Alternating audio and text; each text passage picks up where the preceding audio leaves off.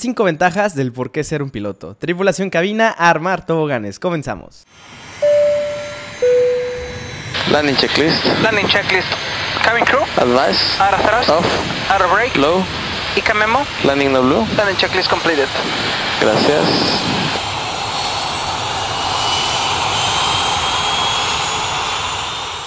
Nuevamente sean bienvenidos a este podcast sin escalas. Muchas gracias tripulación. De verdad, me encanta y estoy súper emocionado porque siento que ya no estoy tan, tan chavito para... En el sentido de, de las redes sociales.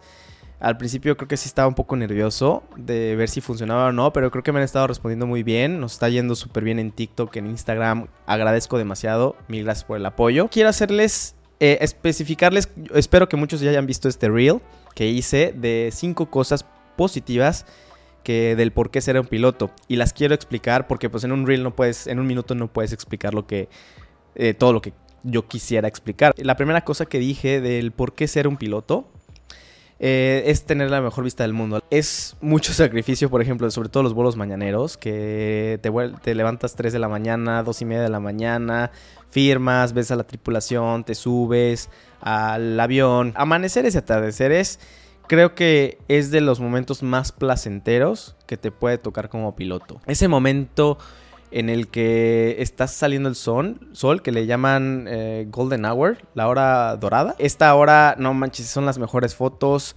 Eh, vas viendo el solecito, cómo se va apenas saliendo. Es un poco incómodo, la verdad, el sol. Ya cuando, cuando tiene la suficiente energía. Al principio que se está levantando el sol es padrísimo.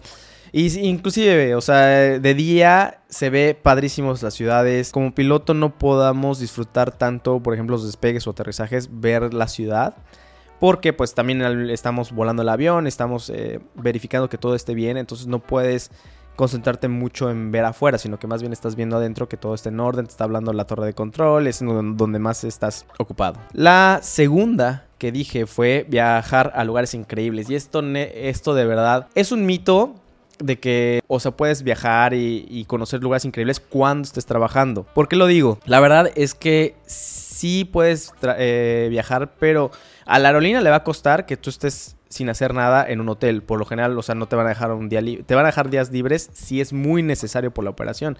Pero lo que a ellos les conviene es, sacarte lo más pronto. Porque tienen que estar, les digo, te tienen que estar pagando eh, tus comidas, el hotel.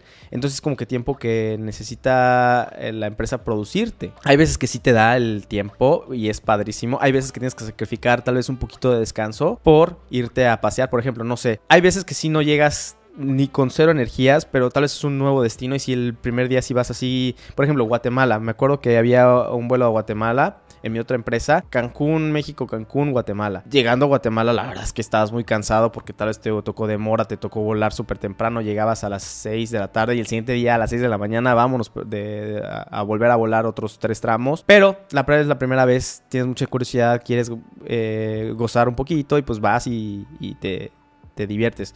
Pero, y eso de hacerlo todo el tiempo, pues la verdad había veces que no, que ya llegabas al hotel y lo que querías era cenar, dormir y ya al siguiente día otra vez. No creas que va a ser tanto, o sea, sí lo vas a poder hacer, pero vas a tener que estar sacrificando por lo general tiempo de descanso. Pero la ventaja es que pues tal vez ya puedes, ya sepas qué hacer en Guatemala, te, ya tienes como una idea y ya cuando vayas ahora sí de vacaciones, tal vez con tu familia, pues le puedes dar un recorrido padrísimo a, esas personas. La verdad no te recomiendo que estudies, eh, que trabajes en aviación si quieres eh, viajar dentro del trabajo, pero por afuera pues vas a tener algunas eh, prestaciones que tal vez te puedas facilitar el, el, irte para allá. Ahora, la tercera, conocer gente de todos lados. Y esto es sumamente importante y lo recalco porque así creces mucho como persona. Déjame te explico. Este es un tema un poco complicado, muy respetable si no piensas como yo. Déjame te cuento cómo yo lo pienso.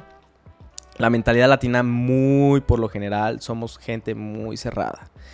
Somos gente, digamos, eh, mente antigua en el hecho de cómo nos educan. Por ejemplo, a mí, yo, eh, mis papás, yo los amo, los adoro con todo mi corazón.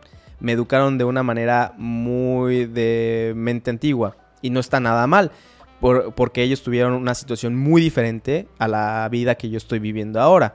¿Y qué es a lo que me refiero? Que ellos nunca me inculcaron salirme del país. ellos nunca me inculcaron salte de la Ciudad de México, sino que la Latinoamérica es una cultura que te hace ser muy egoísta en el sentido de que quieres tener a tus familiares cerca de ti. O sea, el estar cerca de, de esas personas es como que lo que debes de hacer. Al menos a mi punto de vista, se malinterpreta o se malentiende que ser un buen hijo necesita estar ahí todo el tiempo. Creo que es más importante como que apoyarlos de otra manera. Por ejemplo, digamos, en este caso tus papás, que tengas eh, un soporte de otra manera diferente y aún así no seas un mal hijo. O sea, a muchos, no digamos que todos, pero a muchos nos tratan con esta idea y esta educación de que no salgas de, de tu casa, no salgas de, de la ciudad de donde vives. Totalmente respetable y si no quieres salirte, está súper respetable. Sí creo que, por ejemplo, al menos yo, para yo como yo crecí mucho como persona cuando me empecé a relacionar con más gente, porque yo antes vivía en la Ciudad de México y antes de ser piloto, la verdad es que no conocía a mucha gente. Tal vez sí llegué a conocer a un a una que otra persona que no era de la Ciudad de México, que no sé, venía de otros estados, pero era muy difícil de, de, de que yo eh, conociera a más personas. Y la verdad es que aprendes muchísimo. Por ejemplo, personas, no sé, digamos del mismo país que conoces otros estados, pues ya te pueden decir qué hay allá, que este, qué lugares son buenos, eh, cómo se vive allá la vida, porque cada estado se vive totalmente diferente, aunque no lo creas. Y eso te expande mucho. Por ejemplo, yo cuando llegué a Tijuana, que fue de la Ciudad de México, me, la primera ciudad en donde ya me fui a vivir yo como trabajando. Porque como estudiante, la verdad es que te siguen manteniendo, tus papás en algún momento te quieres regresar, o sea, es no es lo mismo. Cuando yo, por ejemplo, yo estoy de Estados Unidos, sabía que me iba a regresar. Entonces es muy diferente. Cuando ya me fui a trabajar, por ejemplo, a Tijuana, todavía crecí más como persona porque primero vi, vi que la Ciudad de México no era la única ciudad en la que podía vivir. Que al principio decía, no manches, o sea, yo, yo tenía mi idea de, no, Ciudad de México, Ciudad de México es lo mejor, es lo mejor. Y cuando me mandan para Tijuana, boom, órale, Eric, que vayas a los madrazos. A los madrazos en el sentido de mi persona, de que no iba a ser como yo quisiera, sino que me tenían que mandar para allá. Y así, y así yo crecí muchísimo como persona. Conocí a gente de todos los estados, de todos lados, y se crea un ambiente padrísimo. A mí me tocó muy buena suerte de que eh, el ambiente allá estaba padrísimo internamente y tanto como externo en la ciudad. Había mucha gente que, que, no era de Tijuana, que era de otros estados y pues buscaba la misma fraternidad que tú estabas buscando. Y eso es algo que creces muchísimo como persona. Bueno, ya me fui demasiado del tema, ¿verdad? Estoy eh, profundizando demasiado esto con cosas que tal vez no, no debería estar contando en este, en este episodio. Por favor, déjenme en los comentarios. Digo, o sea, yo me estoy divirtiendo muchísimo. Hágame saber, por favor, qué es lo que piensan, si les gusta este contenido. De verdad, esto me ayuda muchísimo. Ahora, la cuarta que dije es un cero rutinario. No manches, este... Esto es lo menos rutinario que te puedas imaginar. Inclusive, si tú volaras, digamos, suponiendo que volaras todos los días al mismo vuelo, todos los días de regreso al mismo vuelo, siempre va a haber algo que detone y que sea diferente de los otros vuelos. Tal vez eh, un día uses una pista, el otro día uses la otra pista, tal vez hubo una demora, tal vez hubo un pasajero que se puso grosero con las sobrecargos.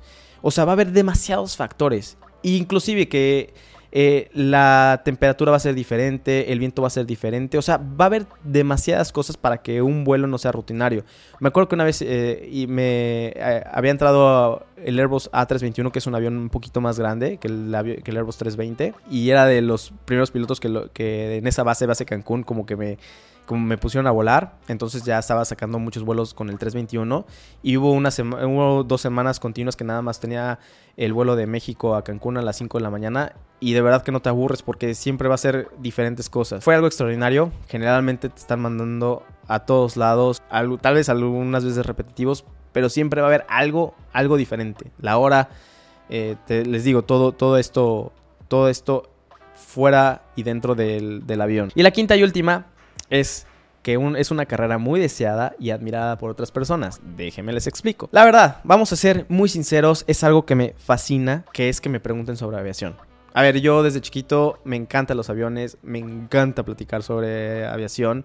Y claro, si alguna persona se te acerca y te dice, oye, Eric, ¿y cómo es esto? ¿Y cómo es lo otro? No manches, pues me empiezan a dar energías para yo estar platicando y explicando. Este podcast se los he dicho, o sea, hay muchos mitos allá afuera que no son ciertos y a mí me encanta eh, abrirle a las personas eh, los ojos y decir, ay, no había pensado en esto, ¿a poco era así? Yo pensé que era de esta manera y hay muchas ideas muy muy tontas de la aviación, o bueno, no tontas, eh, que no tienen conocimiento alguno de ellos, y a mí me encanta abrir los ojos y explicarlo pues de una, de la manera más eh, asertiva. Esto es algo que es padrísimo. Cuando, y eso se me quedó muy grabado una vez que estaba eh, en un CrossFit en Monterrey. Estaba haciendo ejercicio y de repente, pues ya después de que vas varios tiempo, vas varias veces, pues te vas haciendo como cuates, ¿no? De, de, de las personas.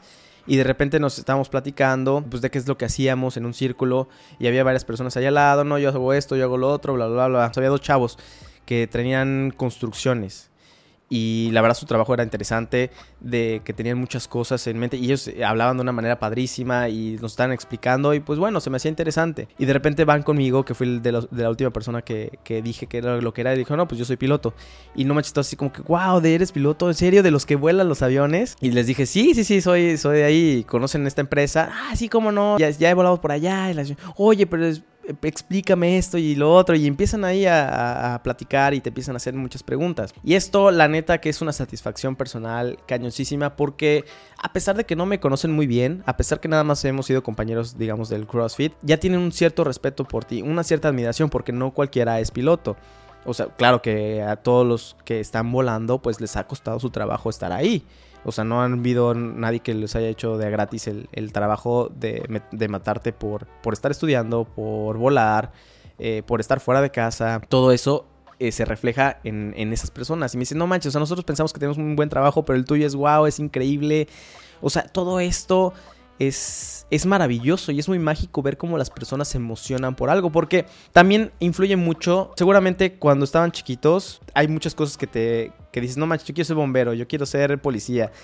Y hay varias personas que dicen, yo quiero ser piloto. A ver, yo desde chiquito quise ser piloto, pero pues nadie lo tomaba tan en serio hasta que realmente ya empecé, ya tenía más de 17, 18, 16, 17 años, como que ya era más centrado. Pero pues, cuando ves a un niño chiquito, pues son de las cosas que como que te vuela la cabeza, ¿no? Que ves tú un avión y realmente lo ves y dices, wow, qué chido, y, me gustaría volar es, esas cosas, ¿no? Algo de, admirarse, yo también sigo estando, eh, voy a, sin uniforme, voy caminando por el aeropuerto, veo los, los uniformes o veo las tripulaciones que están caminando, digo, no manches, qué padre, y pues de cierta manera los admiras. El uniforme da mucho porte a las personas que lo, que lo usan. O sea, es muy padre, es muy padre y si estás estudiando o ya eres piloto, creo que ya te has dado cuenta de cómo se maneja esto y de cómo generas una cierta atracción. Tripulación, muchísimas gracias. Me divierto demasiado, demasiado haciendo este contenido, no manches. De. Perdónenme, luego soy demasiado perico. Tal vez a veces me, me desvío un poquito de los temas. Pero por favor, se los vuelvo a suplicar. Coméntenme qué, es lo que les pareció este tema. Igual, si quieren hacerme alguna pregunta, por favor, por aquí en los comentarios o en mi Instagram me pueden eh, contactar. Muchísimas gracias. Tripulación Cabina, desarmar toboganes.